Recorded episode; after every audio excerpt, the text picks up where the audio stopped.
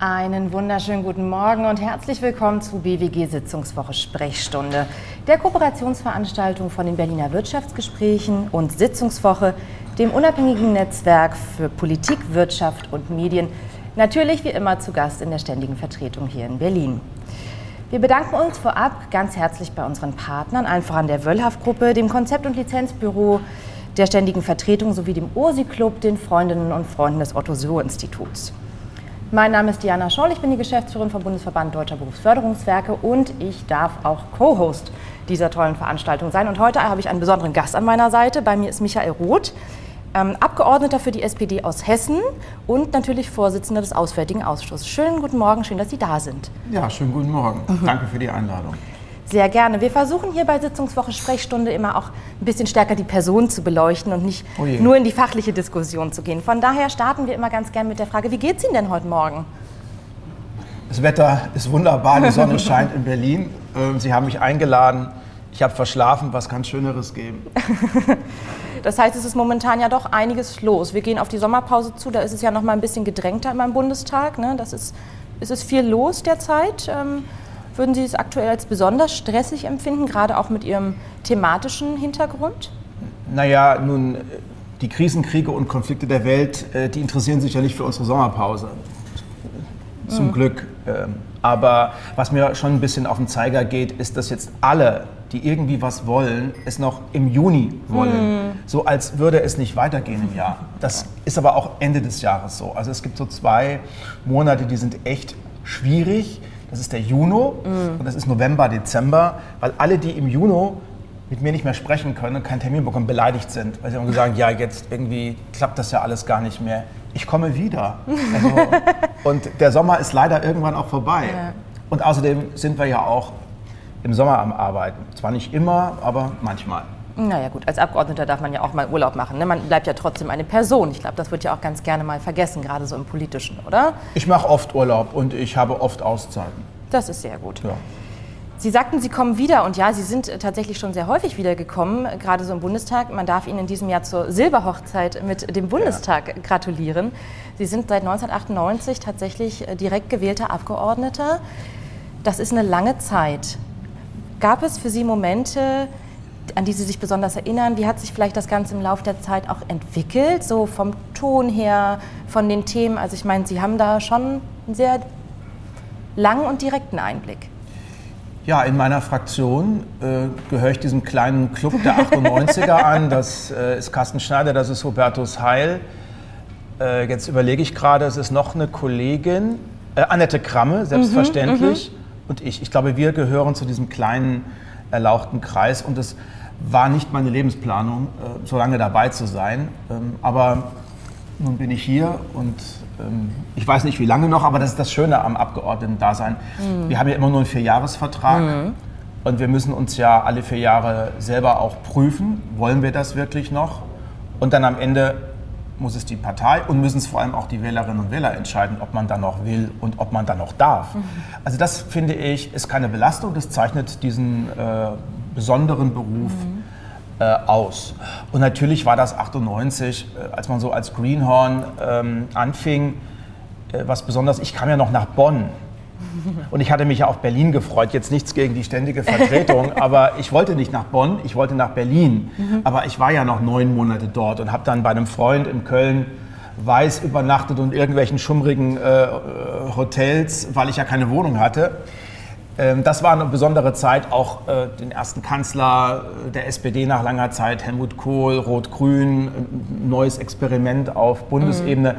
Was ich auch als frustrierend empfunden habe, waren die Oppositionsjahre. Ich habe ja wirklich alles erlebt, mhm. sowohl Regierung als auch äh, äh, Opposition und dann sicherlich ganz besonders spannend meine acht Jahre in der Regierung mhm. als Europastaatsminister. Ähm, das hat mich sicherlich auch sehr geprägt. Und ähm, es ist immer dann am schönsten, wenn man eine Arbeit machen darf, die einen erfüllt und wo man auch den Eindruck hat, ähm, die Arbeit fällt auf fruchtbaren Boden. Und das mhm. war häufiger der Fall. Sie sprachen aber auch den Ton an, ich will es jetzt nicht so lange werden lassen. Natürlich hat sich das sicherlich sehr, sehr stark mhm. geändert. Ähm, viele haben auch einfach keine Lust mehr auf Politik. Nicht, weil sie sich nicht für Politik interessieren, sondern sie wollen sich nicht für Politik engagieren, weil sie diesen Ton diese, diesen, diesen, diese, diese Aggressivität, diese, diese, diese Verachtung, diesen Hass und auch diese, diese, diese, diese Dogmatik hm. nicht gut finden. Es gibt ja Menschen, die wollen gar nicht mit, die wollen keine Argumente austauschen, sondern die wollen einfach nur entweder bestätigt werden, hm. dann sind sie happy, weil sie das irgendwie im Internet mal gelesen haben. Und wenn ich ihnen widerspreche, dann war es das. Sie wollen also keinen Austausch von Argumenten, sondern sie wollen einfach nur Bestätigung. Aber da sie in der Regel nicht bestätigt werden, weil das solche abstrusen Verschwörungstheorien sind, denen man nicht folgen sollte, äh, ist dann das Gespräch auch sehr schnell beendet. Hm.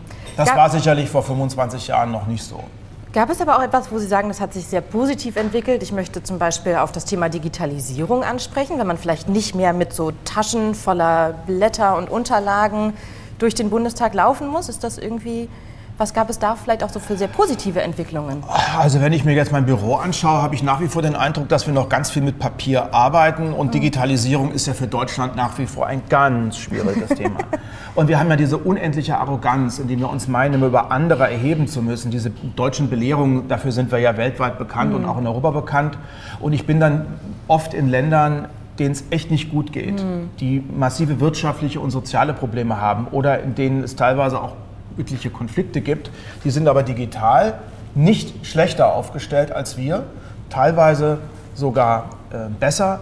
Aber was ich als ein unendlich großes Geschenk empfinde, das ist die Möglichkeit, mit ganz vielen Menschen mhm. ohne Probleme in Kontakt zu treten, über Instagram, über Twitter, über das etwas altmodisch gewordene Facebook. Ich finde das einfach wunderbar, weil äh, diese Hemmschwelle ist weg. Als ich anfing, dann haben die Menschen mir wirklich noch einen Brief geschrieben oder sie haben in meinem Büro angerufen und wollten einen Termin haben. Oder dann irgendwann fing das mit den E-Mails an. Dann nahm das mhm. natürlich auch sehr stark zu. Man brauchte ja kein Porto mehr zu zahlen.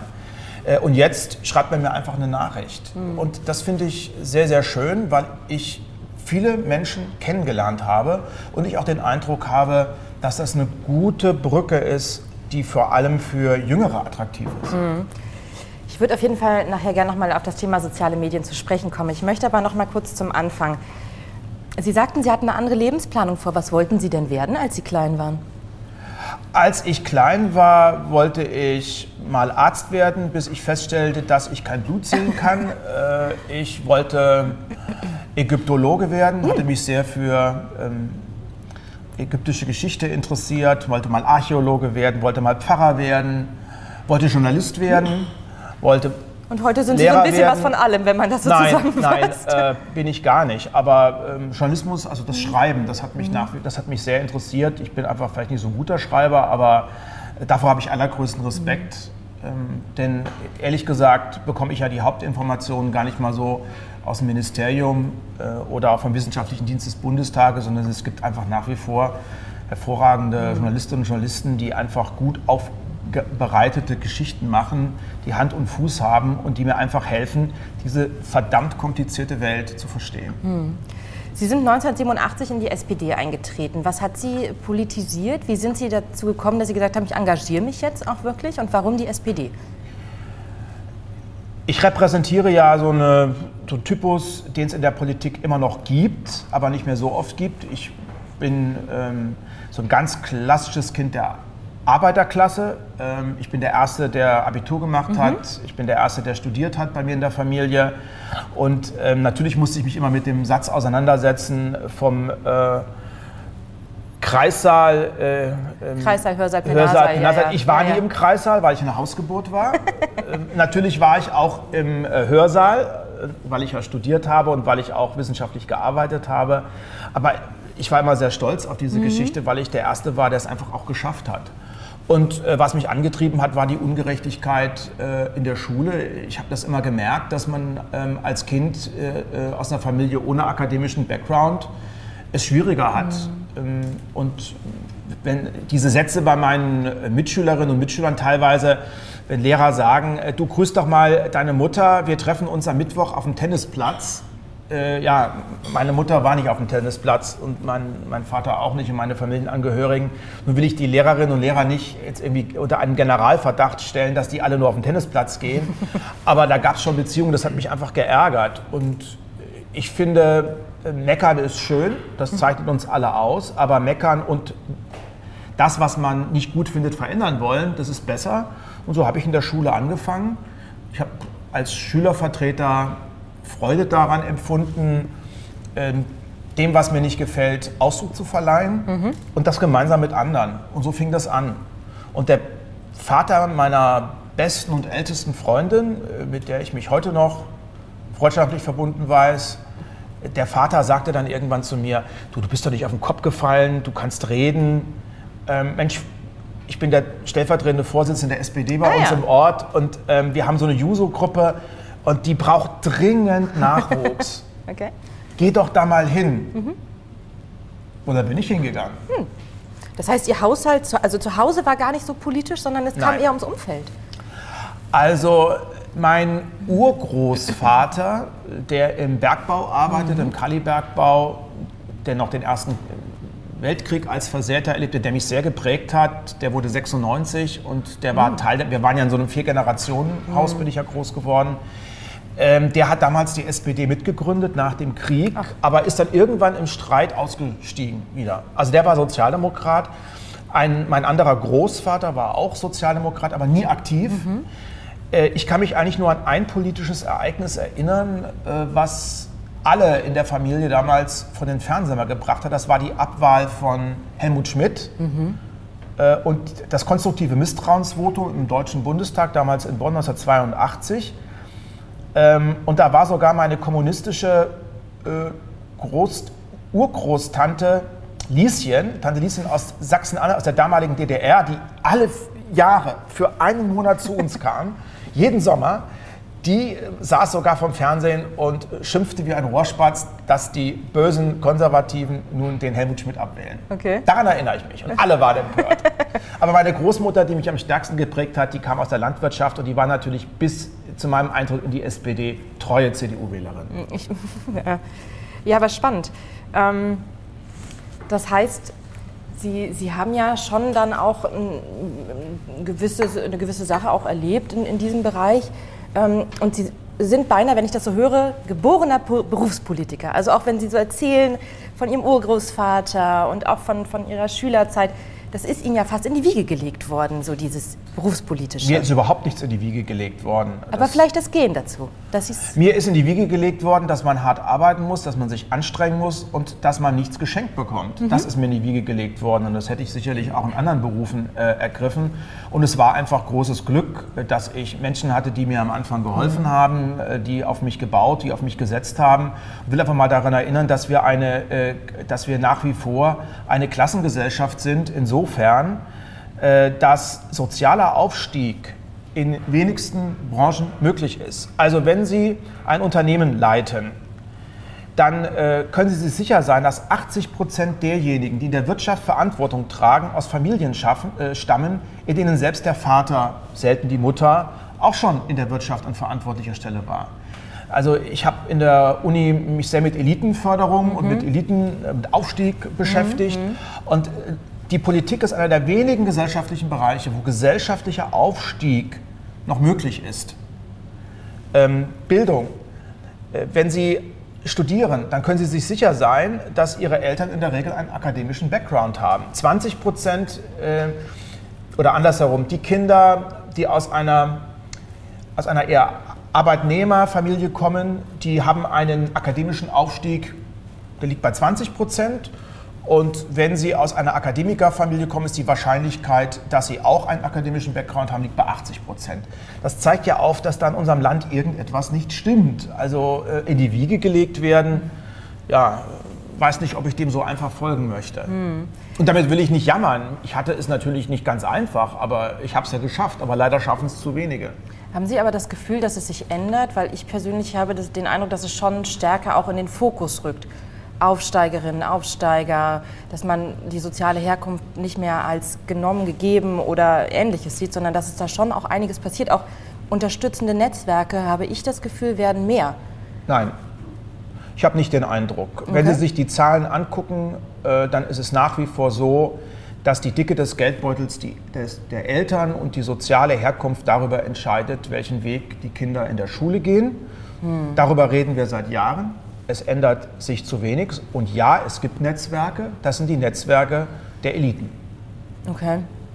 Die vernetzen sich wunderbar, klar. Aber ich wüsste jetzt nicht, also ich gehöre jedenfalls keinem Netzwerk von äh, Kindern aus Arbeitnehmerinnen und Arbeitnehmerfamilien an. Gibt es aber ein paar. Können wir gerne im Nachgang nochmal drüber Ja, sprechen. es gibt eine, die ist mir aufgefallen in den vergangenen Jahren. Ich glaube, die nennt sich, nennt, es, nennt sich Arbeiterkind oder so. Das ist eine junge Frau, die hat äh, sich engagiert und ich glaube auch so eine Art Netzwerk gegründet. Aber noch einmal, ich will überhaupt nicht jammern. Ich führe ein wunderbares Leben. Aber ich möchte gerne, dass mehr Menschen, unabhängig von ihrer Herkunft, eine Chance haben, ihren Weg zu gehen. Und das ist in Deutschland leider noch nicht so der Fall. Sie sagten, Sie leben ein schönes Leben. Das freut uns natürlich sehr. Jetzt ist Ihr Leben sehr geteilt. Sie kommen aus Hessen eigentlich und sind aber auch natürlich viel in Berlin. Wie vereinbart sich das? Sie machen das jetzt nun wirklich äh, lange Zeit. Ist das, sind Sie mittlerweile auch in Berlin zu Hause? Wäre ja schlimm, wenn ich nicht in Berlin zu Hause wäre. Ich lebe jetzt hier in dieser komischen Stadt, die mich manchmal in den Wahnsinn treibt, seit 1999.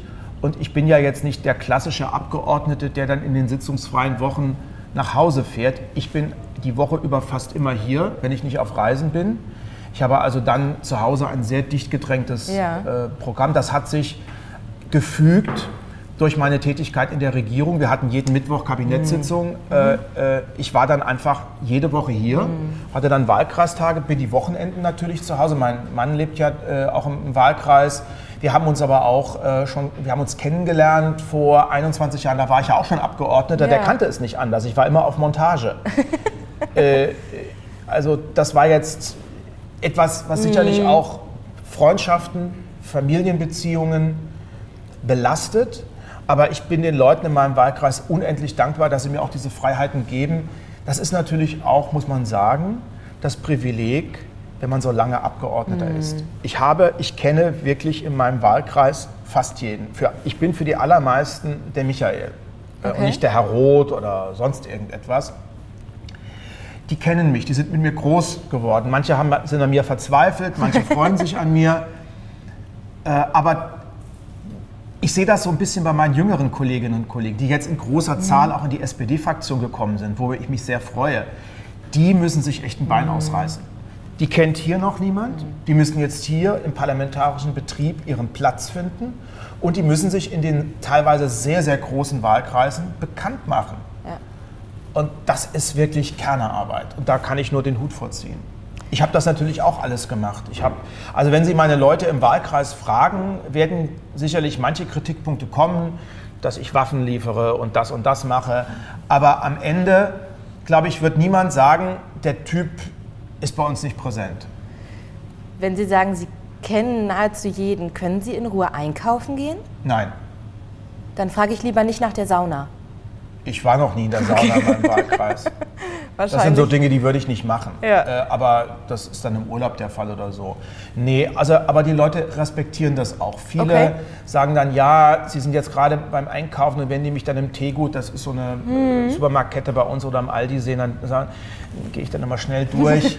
aber die gucken dann schon mal in meinen Einkaufswagen Mhm. äh, oder äh, sprechen mich an. Aber das freut mich ja auch. Ich meine, es wäre doch schlimm, wenn die Leute mich nur mit großen Augen anschauten und wenn sie mit mir das Gespräch nicht suchten. Und wenn ich dann am Freitagabend, das ist so bei uns Tradition, nach Hause komme und ich so eine genervte Woche hinter mich gebracht habe und dann gehe ich mit meinem Mann zu unserem Lieblingsitaliener, dann äh, spreche ich auch mal mit den Leuten kurz, aber dann irgendwann merken die, glaube ich, auch, dass jetzt mal gut ist. Okay. Und außerdem habe ich tolle Kolleginnen und Kollegen in meinen Büros und wenn dann irgendwie ein Fachthema da ist, dann sage ich, ruf doch mal bei mir an oder schick mir einfach eine E-Mail, ähm, dann kümmern wir uns. Genau, jetzt ist auch mal Feierabend. Ja. Was zeichnet denn Ihren Wahlkreis aus? Jetzt, wenn wir, wir als Berliner kommen nicht allzu oft nach draußen. Das, den Eindruck habe ich auch. Ja. Äh, Das äh, sollten vielleicht einige mal machen. Ähm, Mehr rausfahren. Äh, und Deutschland ist ja ein föderales Land und lebt ja nicht nur von der Kapitale, sondern wir leben ja von der Vielfalt. Ma- Mein Wahlkreis ist sehr ländlich geprägt. Mein Wahlkreis liegt im Herzen Europas und Deutschlands. Mein Wahlkreis hat 40 Jahre schmerzhafte Grenzerfahrung gemacht, weil er direkt an der Grenze zur ehemaligen DDR lag. Und das hat mich ja auch geprägt. Ich bin ja ein 1989er. Mein Erweckungserlebnis fand ja 1989 im November statt. Ich bin zwar Wessi, aber ich bin ein Kilometer von der Grenze zur DDR groß geworden und hinter dem Horizont ging es für mich nicht weiter. Da war Zaun, da war Mauer, da war Grenze, da waren Selbstschussanlagen. Und das habe ich auch als Wessi immer als befremdlich und als erschreckend empfunden, zumal ich auch meine Kinderzeit ab und an mal in Sachsen-Anhalt bei der entfernteren Verwandtschaft verbringen durfte, verbringen musste. Ähm, wir ist ein sehr bunter Wahlkreis. Also ich habe einerseits die einzige Grundstoffindustrie, die es noch gibt, den Kalibergbau mit Tausenden von Arbeitsplätzen. Ich habe genauso viel Logistik, weil wir in der Mitte Deutschlands uns auch Ja, ja. Europas liegen, von Amazon bis zu anderen Logistikern. Ich habe viel ähm, Zulieferer. Ich ähm, habe auch ein bisschen Tourismus, ähm, obwohl wir die Extreme natürlich nicht haben. Kein Meer, keine hohen Berge. Wir sind Mittelgebirgslandschaft. Wir haben viel Fachwerk. Also wir sind eigentlich eine Mischung von ganz, ganz vielen. Das macht es auch sehr spannend. Aber wir sind auch der Wahlkreis, die Region der langen, langen Wege. Okay. Das heißt, äh, auch Wahlkampf ist natürlich dann äh, was anderes. Man ist halt doch schon ein bisschen unterwegs. Ne? Also, Ja, nicht nur Wahlkampf. Wahlkampf ist ja eine Demokratie jeden Tag. Man wirbt Ja. ja, jeden Tag für sich und seine Genau. Sache. Aber ich habe 36 Städte und Gemeinden in meinem Wahlkreis. okay. Äh, von Nord nach Süd brauche ich, wenn es gut läuft, mit dem Auto eine Stunde 15, anderthalb Stunden. Ja, teilweise. Also da ist man schon on the road. Was sind so die Themen, die Ihnen am häufigsten im Wahlkreis entgegenkommen? Ich meine, Sie sind jetzt natürlich internationaler Politiker durch und durch, aber was sind so die, die Themen direkt vor Ort? Also erstmal sind das natürlich die Themen, die die Menschen äh, generell beschäftigen. Als ich anfing, daran will ich ja auch mal erinnern, da hatten wir dann nach wenigen Jahren 5,5 Millionen Arbeitslose. Wir hatten ähm, Menschen, die bei mir zu Hause wirklich keine Perspektive hatten. Heute ist es völlig anders. Wir haben heute eine Arbeitslosigkeit teilweise von unter 4 Prozent. Das war vor Jahren mal, galt das als Vollbeschäftigung. Äh, Heute beklagen wir uns eher über Fachkräftemangel. Das hat sich total verändert. Ähm, Also wenn ich mit Betrieben rede, die sagen, wir suchen händeringend Fachpersonal. Und wenn ich dann mal frage, habt ihr denn ausgebildet vor Jahren?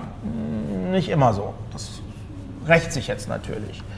Aber die Fragen von äh, Migration und Flucht, gerade in meinem, in meinem Wahlkreis leben bestimmt ungefähr 2000 Me- Menschen aus der Ukraine, überwiegend Frauen, äh, viele Kinder.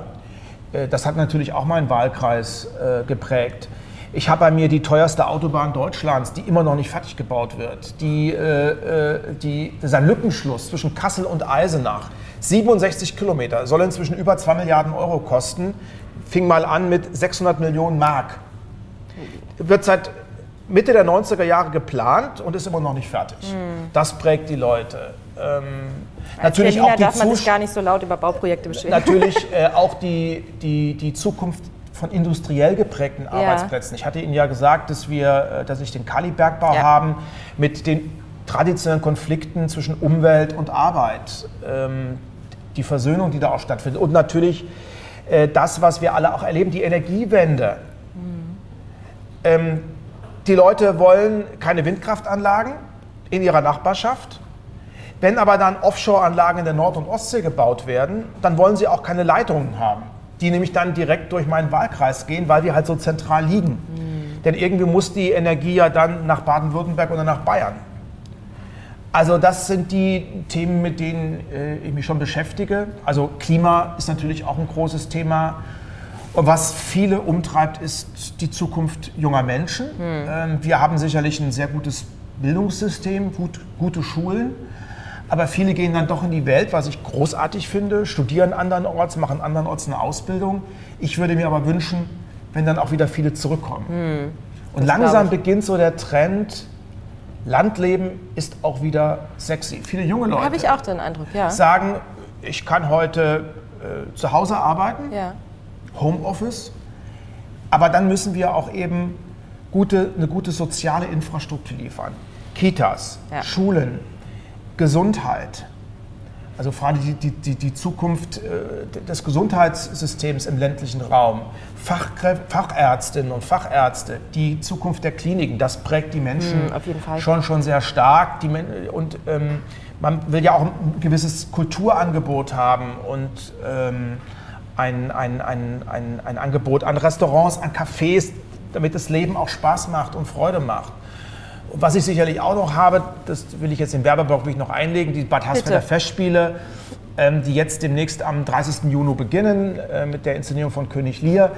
Ähm, das ist für uns eine ganz große Besonderheit. Es ist das älteste Freilichttheaterfestival Deutschlands, lange Jahrzehnte unter der Schirmherrschaft der Bundespräsidenten ähm, ist mal mit Theodor Heuss gegründet worden und äh, spielt heute noch eine Rolle, weil der Bund das auch stark fördert. Also das haben wir auch. Eine schöne Gelegenheit für uns Berliner, auch mal in die Region zu gehen. Wir haben sowieso schon festgestellt, wir sollten die BPA-Fahrten mal umdrehen, dass wir die Berliner mal in die Wahlkreise holen. Vielleicht versteht man dann auch die politische Arbeit noch mal anders. Früher waren viele Berlinerinnen und Berliner mhm. bei mir im Wahlkreis. Mhm. Es gibt Partnerschaften, die rührten natürlich noch aus der Zeit der deutschen Teilung, mhm. als gerade auch äh, viele ähm, Berlinerinnen und Berliner mit einem kleinen Portemonnaie, aber auch viele Kinder ähm, über die Transitwege äh, nach, nach Westdeutschland fuhren und wir waren ja direkt an der Grenze und da gibt es eine Reihe von mhm. Kommunen.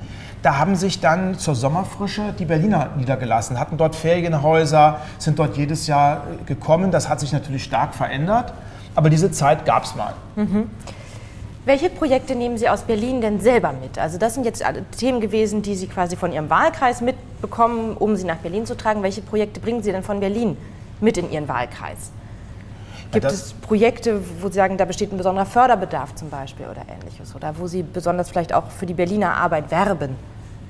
Wir haben ja in den vergangenen Jahren, als es uns finanziell sehr, sehr gut geht, eine Reihe von Programmen aufgelegt, für die wir nicht zuständig sind.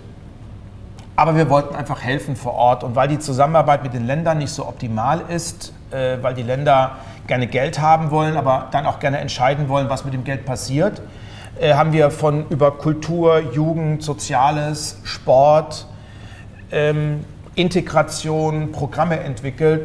Und da versuche ich natürlich auch in meinem Wahlkreis für zu werben, dass das Geld ist, was nicht nur nach Frankfurt und auch nach München sollte, sondern möglichst auch nach äh, Sontra, nach Nentershausen, nach Hessisch-Lichtenau, nach Großalmerode, nach Witzenhausen, nach Heringen oder auch nach Bad Hersfeld. Okay, sehr schön. Da helfe ich mit. Sie sprachen vorhin schon von den sozialen Medien, dass Sie es ganz großartig finden, dass man mit vielen Menschen auch in Kontakt kommen kann.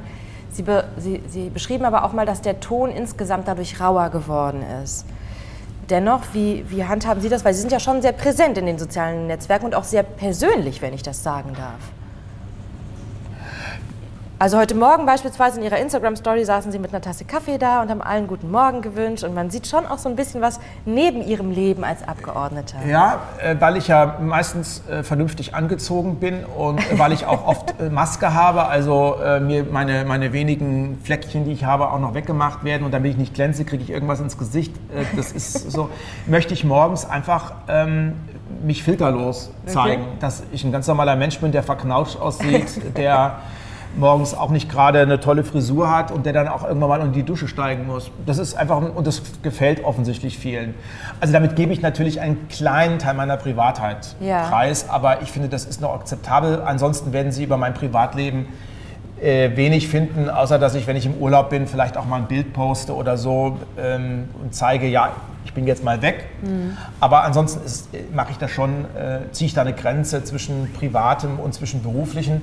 Aber als Politiker ähm, ist man ja Mensch. Und ich finde, da kann man nicht so richtig scharfe, mm, harte ja, Grenzen ja. ziehen. Wenn ich jetzt als äh, CEO irgendwo unterwegs wäre in einem Unternehmen, dann müsste ich keine öffentliche Kommunikation betreiben. Ich werde ja nicht demokratisch mm. gewählt. Ähm, da wäre das, da könnte ich mal sagen, äh, ich äußere mich nicht, ich gebe auch keine Interviews. Bei mir zählen Zahlen, Zahlen, Zahlen und ich wirke halt in meinem Unternehmen. Das ist in der Politik mm. aber nicht möglich. Und das muss auch jeder wissen, der sich auf äh, Politik in einer Demokratie mm. äh, einlädt da muss man auch etwas von sich erzählen können, sonst mhm. funktioniert das äh, Ganze nicht. Ja, und soziale Medien, man darf nicht alles persönlich mhm. nehmen und irgendwann muss man dann auch aussteigen. also ich steige jetzt nicht aus Twitter aus, das ist sicherlich das toxischste Medium, was es gibt. Mhm. Aber am Anfang war das sicherlich noch stärker kommunikativer. Also meine Kolleginnen und Kollegen in meinem Team, die raten mir mal dringend dazu, mich nicht mit auf irgendwelche Diskussionen mit Bots, mit Faschos, mit Russland-Freundinnen und Freunden oder mit Putin-Fans einzulassen. Äh, das einfach stehen lassen. Das kostet nur Zeit und Kraft. Ähm, das sollte man lassen. Was ich eigentlich schade finde, weil das ganze Medium lebt ja so ein bisschen auch von der Interaktion. In der Tat. Haben Sie einen Lieblings Oder ich habe zum Beispiel auf Facebook meine Kommentarfunktion ausgeschaltet, ah, okay. weil ich darf so, so viel faschistischen, rassistischen, demokratieverachtenden Rotz erlebt habe, dass ich einfach gesagt habe, ich komme ja gar nicht mehr hinterher, das alles zu sperren. Und ich will das auch nicht vergiften, weil die, diejenigen, die anständig sind, die kritisch sind, die neugierig sind, die aber respektvoll sind, fühlen, fühlen sich von sowas ja. abgeschreckt und schweigen dann einfach. Ja. Und dann entsteht der Eindruck, dass man es nur noch mit solchen Bekloppten zu tun hat. Und deswegen habe ich die Kommentarfunktion, was, ich, was mir sehr schwer fiel, ausgeschaltet. Und am nettesten in Anführungszeichen, nicht am unkritisch, sondern am nettesten ist es eigentlich noch auf Instagram. Ist das Ihr Lieblingsmedium dann? Ja. Schon? Ja. Sehr schön. Dann, ähm, ich würde gerne noch mal so ein bisschen stärker in die internationale in die Sichtweise kommen. Sie sind, wie gesagt, schon sehr lange auch international aktiv. Sie waren ähm, lange auch Staatsminister im Auswärtigen Amt. Sie sind ähm, auch jetzt Vorsitzender des Auswärtigen Ausschusses. Das heißt, Sie sind ja nicht nur in Berlin und Ihrem Wahlkreis unterwegs, sondern auch in der Welt. Was waren denn Ihre letzten drei Reisen? Wissen Sie das noch? Also erst einmal bin ich gar, war für mich die Außenpolitik, auch wenn ich im Auswärtigen Amt gearbeitet habe, nicht das klassische Kernthema. Ich war immer Europapolitiker. Okay. Und ich habe mich mit Europa beschäftigt und äh, Lateinamerika, Afrika, ähm, auch der asiatische Bereich waren jetzt nicht meine mhm. Kernthemen. Da habe ich in den vergangenen Jahren auch viel gelernt, zumal das ja nicht zuletzt auch der russische Angriffskrieg und der russische Imperialismus zeigt, alles hängt irgendwie miteinander mhm. zusammen. China, ähm, die Rolle von ähm, repressiven Systemen und die Auseinandersetzung mit der Demokratie in Lateinamerika, in, in, Afrika, die Zukunft der transatlantischen Beziehungen, das ist ja alles irgendwie äh, eins. Äh, meine, ich reise nicht mehr so viel wie früher mhm. als Staatsminister. Ähm, ich schaffe das auch gar nicht mehr und ich will das auch ehrlich gesagt nicht mehr. Ich mache nur noch Reisen, wo ich den Eindruck habe, es gibt einen ganz, ganz deutlichen Mehrwert. Okay. Und das heißt, ich reise nicht durch die Welt und sage überall mal Hallo, sondern ich versuche, mich im Rahmen einer parlamentarischen Teamarbeit auf einige Regionen zu konzentrieren. Und für mich der zentrale Bereich ist nach wie vor Europa, der mhm. Osten. Ich war jetzt gerade in Armenien und in Georgien. Mhm. Ich bin auch nach wie vor viel im westlichen Balkan unterwegs, weil sich die Zukunft äh, unseres Landes und die Zukunft Europas darüber entscheidet, ob wir es schaffen, ganz Europa zu einem Kontinent von Frieden und Stabilität werden zu lassen. Und da müssen wir uns engagieren und da müssen wir uns vor allem äh, müssen wir vor allem Präsenz zeigen. Das heißt aber nicht, dass ich äh, äh, nicht sehr, sehr dankbar bin für die vielen Kolleginnen und Kollegen, die wirklich auch in China und in Brasilien und in Timbuktu unterwegs sind, weil auch da müssen wir Präsenz zeigen. Und das ist ja das Privileg dieses furchtbaren Kriegs, das auf einmal deutlich geworden ist. Ähm, Außen- und Sicherheitspolitik ist nicht das Privileg von Regierungen, wenn ich mir mal das vergangene Jahr anschaue, die eigentlichen Antreiber und die eigentlichen Gesichter der Außensicherheitspolitik waren natürlich neben der Außenministerin, dem Bundeskanzler und dem jeweiligen Verteidigungsminister Bundestagsabgeordnete. Stimmt. Und das ist äh, super, weil ich meine, ist ja kein Nebenthema, sondern das ist ein Kernthema von Politik. Hm. Wenn ich es richtig gelesen habe, waren Sie Beauftragter für die deutsch-französische Zusammenarbeit. Jetzt sagten Sie, Sie konzentrieren sich mittlerweile eher Richtung Osteuropa. Äh, Gab es da einen Interessenwechsel oder war vielleicht Frankreich früher für Sie interessanter? Wie, wie kommt dieser, dieser Sprung, sage ich mal? Es war gar kein Sprung. Äh, ich habe äh, viele, viel Lebenszeit damit ich wollte schon sagen vergeudet, das war nicht vergeudet. Ich habe viel Lebenszeit investiert, mhm. um meine französischen Kolleginnen und Kollegen davon zu überzeugen, wenn Europa eine starke Rolle auf der internationalen Bühne spielen möchte, mhm. dann müssen wir unser strategisches Denken stärker ausrichten in Richtung Ost und Südost. Lange Jahre war ich damit komplett erfolglos und jetzt hat sich da was geändert. Also auch Präsident Macron hat erkannt, dass wir einfach uns nicht ignorant äh, vom Osten abwenden können. Äh, und was wir jetzt erleben, ist eigentlich, dass die wirkliche Vereinigung Europas oder Wiedervereinigung Europas stattfindet. Im vergangenen Jahr haben zum allerersten Mal in der Geschichte Europas die EU ihre Tür einen Spalt breit geöffnet für Staaten Osteuropas, nämlich für die Ukraine und für Moldau. Und das war für Jahrzehnte und gerade auch für die vergangenen Jahrzehnte, Jahre für viele Staaten in der EU ein völliges No-Go. Hm. Ich erinnere mich an eine Zeit, wo ein Außenminister, frisch gewählt, nicht den Amtsantritt in Frankreich machte, sondern in Polen. Erinnern Sie sich daran? Nee. Das war Guido Westerwelle damals. Ah. Und es war damals ein riesengroßer Aufschrei. Deswegen hätte mich interessiert, wie Sie, Sie das damals empfunden haben. Ich glaube, das war 2009, 2010 irgendwas? Ja, das Problem dass der deutsch-französischen Beziehungen und der Freundschaft, und die trage ich wirklich in meinem Herzen, liegt darin, mhm. dass manches einfach ritualisiert ist. Das Schlimmste sind diese deutsch-französischen Ministertreffen. Okay. Wir treffen uns ja einmal im Jahr. Sie können sich auch nicht vorstellen, wie das abläuft. Da wird dann um Redezeiten gestritten und da muss jeder rumquatschen. Und da wird nicht, das ist ja kein offener Austausch, sondern jeder hat da seinen Redeslot. Und ich als deutsch-französischer Beauftragter musste dann immer zum Schluss reden, aber da alle anderen überzogen hatte, habe ich dann immer gesagt, komm, lass gut sein. äh, nee, diese Rituale machen uns kaputt. Okay. Ähm, das, aber natürlich ist es wichtig, äh, auch im 21. Jahrhundert, dass wir nach wie vor besonders uns anstrengen im, im, Umgang mit unseren Nachbarinnen und Nachbarn. Und da spielt Frankreich nach wie vor eine herausragende Rolle. Aber ich würde das jetzt nicht überbewerten wollen. Ich glaube, jemand, der als erstes nach Polen fährt, gibt ja nicht den französischen Kolleginnen und Kollegen eine Ohrfeige. War damals ein riesengroßes ja. Pressethema. Vielleicht war es auch hier. Ich, ich, ich habe es nicht, nicht im Detail verfolgt. Kann sein, ja. Gab es denn ein Land in Europa oder gibt es ein Land in Europa, welches Sie komplett unterschätzt finden? Also wo man vielleicht auch nicht dran denkt. Jetzt sagten Sie gerade, Sie waren in Armenien unterwegs zum Beispiel. Vielleicht nicht der klassische Reiseort, den man jetzt hier überall kennt. Gab es da irgendwas, was Sie besonders beeindruckt hat? Also besonders beeindruckt haben mich zweifellos die, die Staaten des westlichen Balkans. Mhm. Ähm, nicht nur, ähm, weil es da viele tolle, junge, gut ausgebildete, sich nach europäischen Werten sehende junge Menschen gibt. Junge, junge Menschen, war jetzt ein Jung zu viel, Entschuldigung. äh, und das einfach spannende Länder sind, wo ich einfach nur empfehlen kann. Nehmen Sie sich ein Wohnmobil, mit Zügen ist es schwierig oder mieten sich ein Auto, wenn Sie selber keins haben und machen Sie mal so einen Roadtrip, lernen Sie einfach mal Städte kennen. Fahren Sie nach Skopje, nach Sarajevo, lernen Sie einfach mal die Mittelmeerküste mhm. Äh, Albaniens kennen, fahren Sie diese spannenden Städte. Und genauso, das wäre dann der nächste Tipp, go east.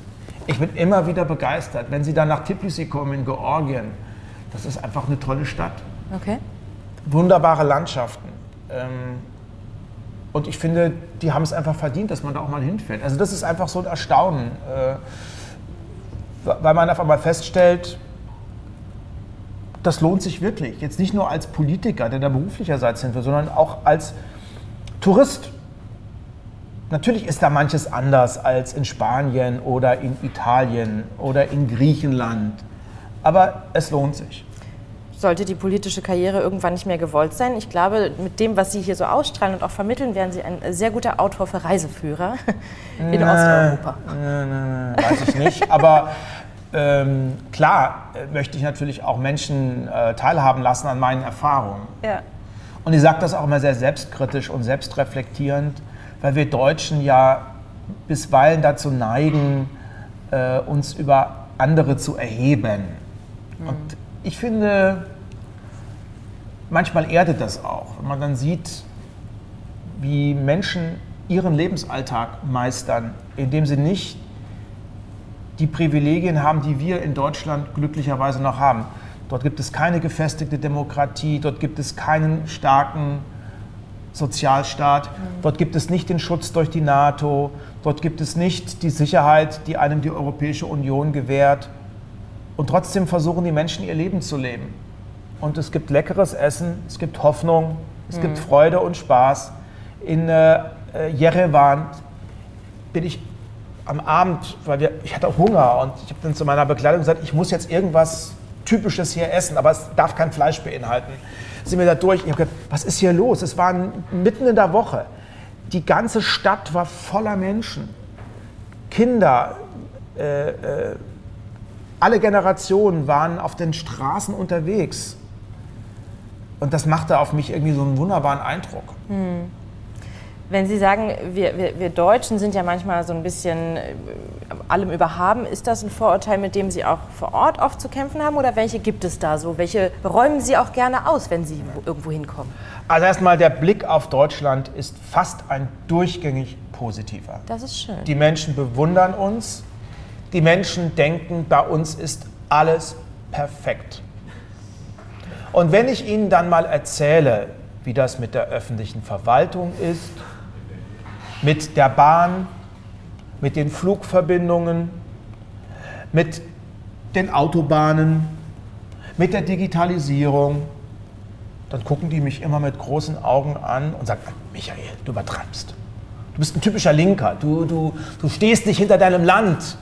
Du liebst es nicht genug. Sag ich, doch, ich bin gerne Deutscher und ich liebe meine Sprache und ich bin gerne hier und es ist ein tolles Privileg. Aber Leute, äh, wirklich, es gibt ja Länder, die leiden sehr unter diesen Stereotypen und unter den Klischees mm. und unter diesen äh, Bad Stories.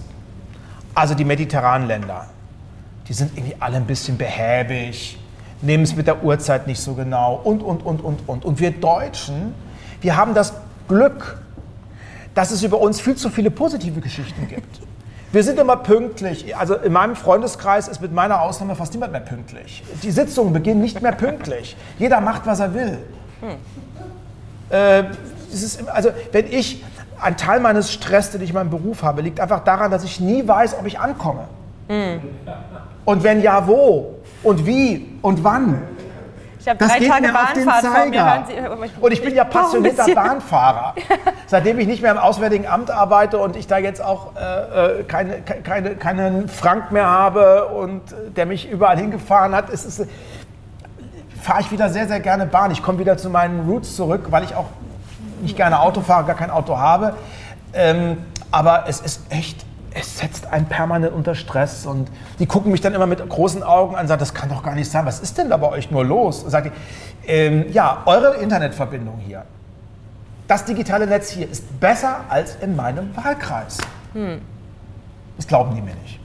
Haben Sie auch positive Geschichten, wo Sie sagen, so, das, wir, wir Deutschen, wir sind das, das sind wir. Das, jetzt war viel auch dieses positive Bild von außen, aber halt auch, dass man, dass man dieses Besondere vielleicht auch nochmal darstellt.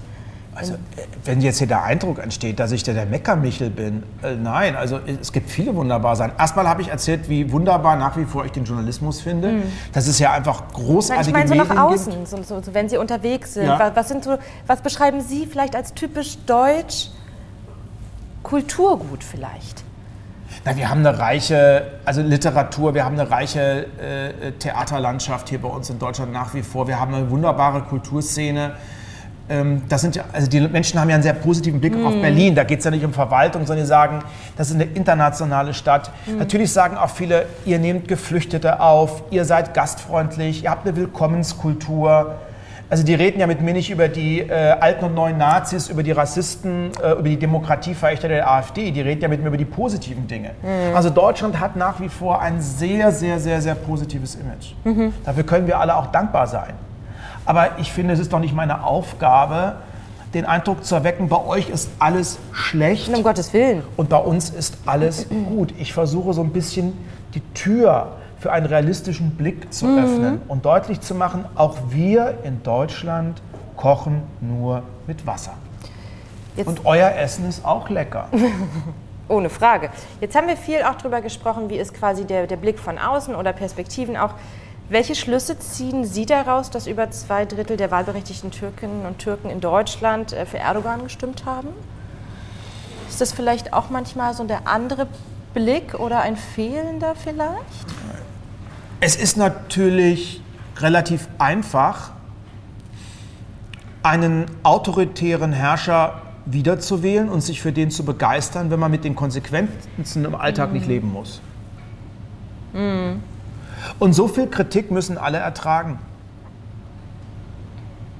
Und da kann ich jetzt auch viel darüber reden, dass wir gerade in dieser ersten und zweiten Generation der Migrantinnen und Migranten, die wir ja ins Land auch geholt haben, dass es da keine richtige Integrations- und Willkommenskultur gab. Diese Selbstkritik, die steht natürlich felsenfest auch hier im Raum. Aber es greift zu kurz, weil ich ja gerade auch Jüngere kennenlerne, die mir er begeistert erklären, wie toll der Erdogan ist.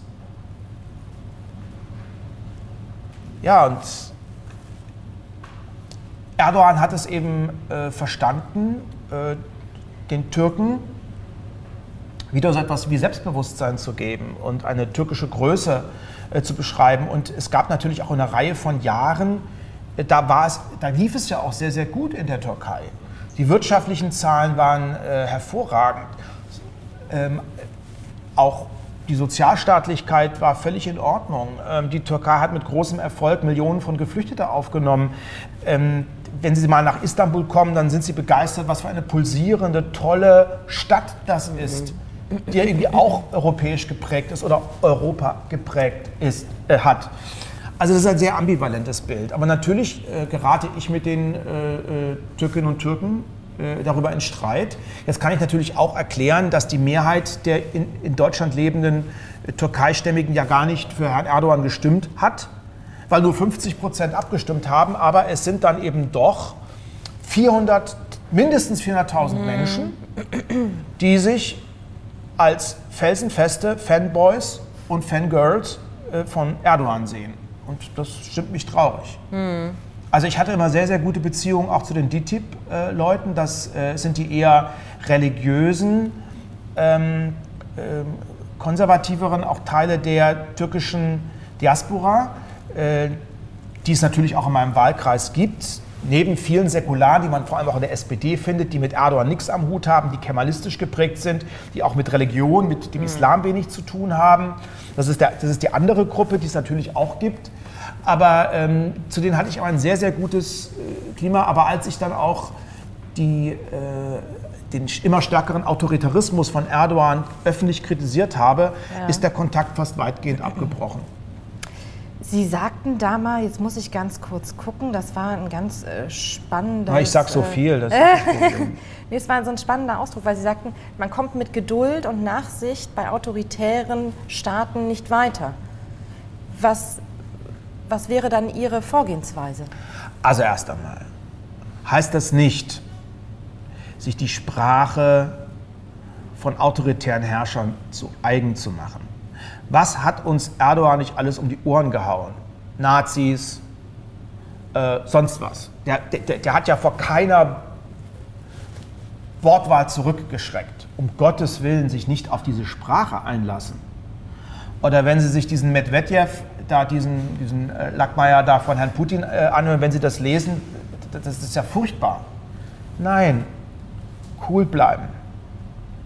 Aber Härte zeigen und Deutlichkeit zeigen. Ich sage das mal sehr selbstkritisch. Ich will jetzt nicht aus dem Nähkästchen plaudern, aber. Machen Sie ruhig.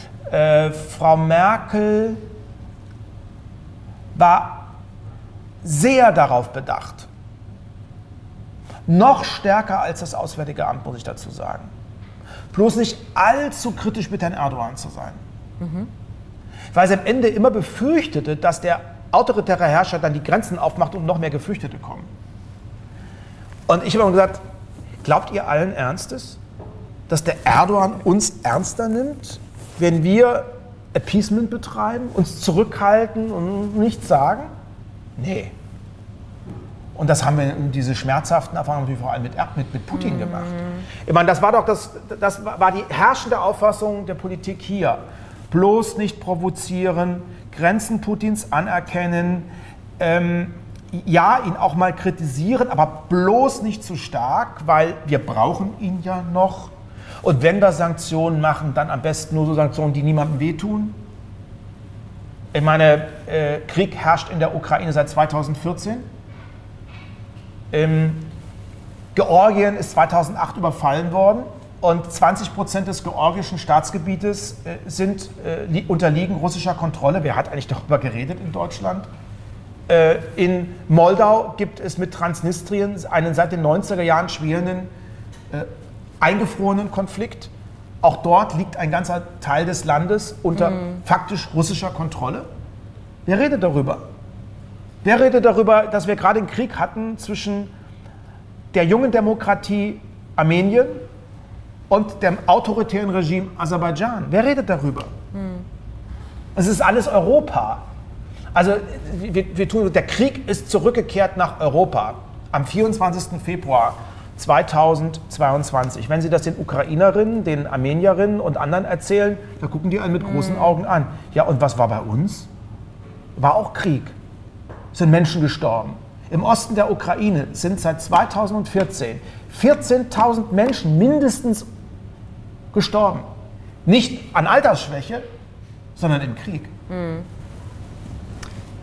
Ich bin teilweise sehr beeindruckt von Ihrer, von ihrer Offenheit, auch von, von den offenen Worten, die ja, Sie Ja, das finden. gefällt nicht allen. Das kann ich, so, ja, Sie ja. sind aber schon sehr lange im politischen Betrieb und ganz oft wird man da ja doch manchmal ein bisschen zu sehr diplomatisch. Von daher, ich finde das sehr erfrischend. Vielen Dank an der Stelle. Sie sagten auch äh, bald zum Brexit, dass er Sie irgendwann genervt hat.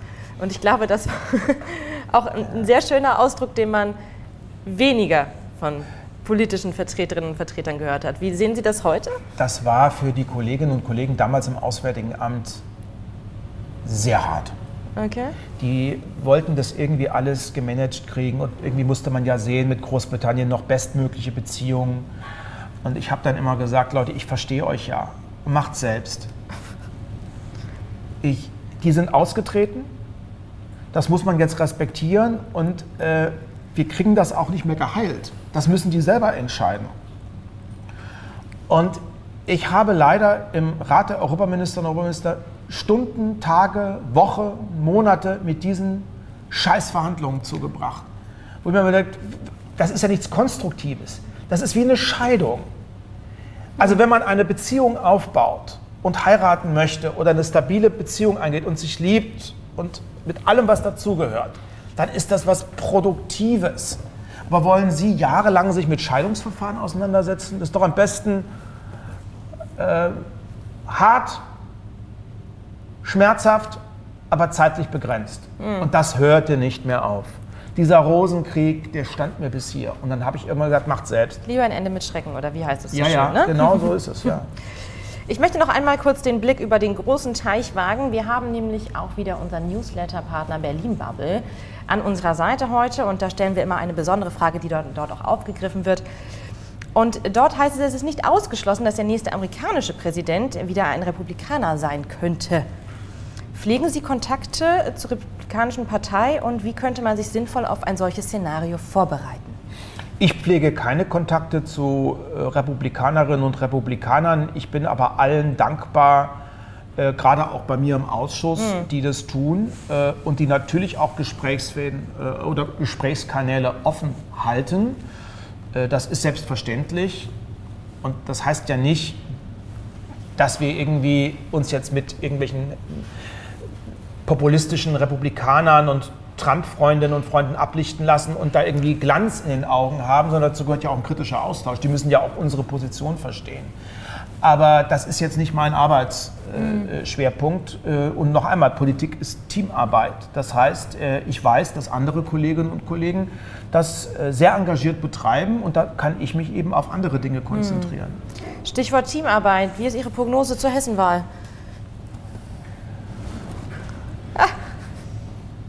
Ich überlege nur jetzt, wie ich das am besten sagen kann, ähm, weil das natürlich für mich ein ganz, ganz schmerzhaftes Kapitel ist. Ich bin ja groß geworden äh, in, in, einem, in, in, einem Land, wo man sagt, der Hessen vorn, sozialdemokratisch geprägt, lange sozialliberale ah. Tradition. Dann war für mich das Erweckungserlebnis, was sicherlich auch zu meiner Mitgliedschaft in der SPD beigetragen hat, dass 1987 zum ersten Mal die CDU die Wahl gewann. Mhm. Wir damals Schwarz-Gelb hatten, 87 bis 91, bis dann Hans Eichel mit Rot-Grün abermals sozialdemokratische Regierungsverantwortung erlangte. Und ich damals auch dachte, um Gottes Willen, jetzt musst du ja was tun. Kannst ja nicht irgendwie sagen, weil bei uns war ja alles SPD. Aber auf einmal war es in Hessen schwarz-gelb. Das war furchtbar. Und äh, das ist schon für mich eine schwelende Wunde, dass die seit 1999 in der Regierungsverantwortung sind. Und deswegen versuche ich natürlich auch meinen persönlichen Beitrag dazu zu leisten, dass äh, Nancy Faeser unsere Ministerpräsidentin wird und äh, wir wieder eine sozialdemokratisch geführte Landesregierung bekommen. Ja, klar. Ich bedanke mich ganz, ganz herzlich für Ihre offenen Worte und für das Gespräch heute Morgen. Es hat mir sehr viel Spaß gemacht und ich bedanke mich natürlich auch nochmal bei unseren Partnerinnen und Partnern, allen voran der Wöllhoff-Gruppe, dem Konzept- und Lizenzbüro der Ständigen Vertretung und natürlich dem OSI-Club, den Freundinnen und Freunden des Otto-Suhr-Instituts. Wir haben die SPD-Woche. Am Mittwoch erwartet Sie an dieser Stelle Christoph Nitz im Gespräch mit der Dagmar Schmidt. Schalten Sie gern wieder ein. Ganz herzlichen Dank. Die ist auch nett. Ja, ne? Wunderbar, toll. Sehr gut.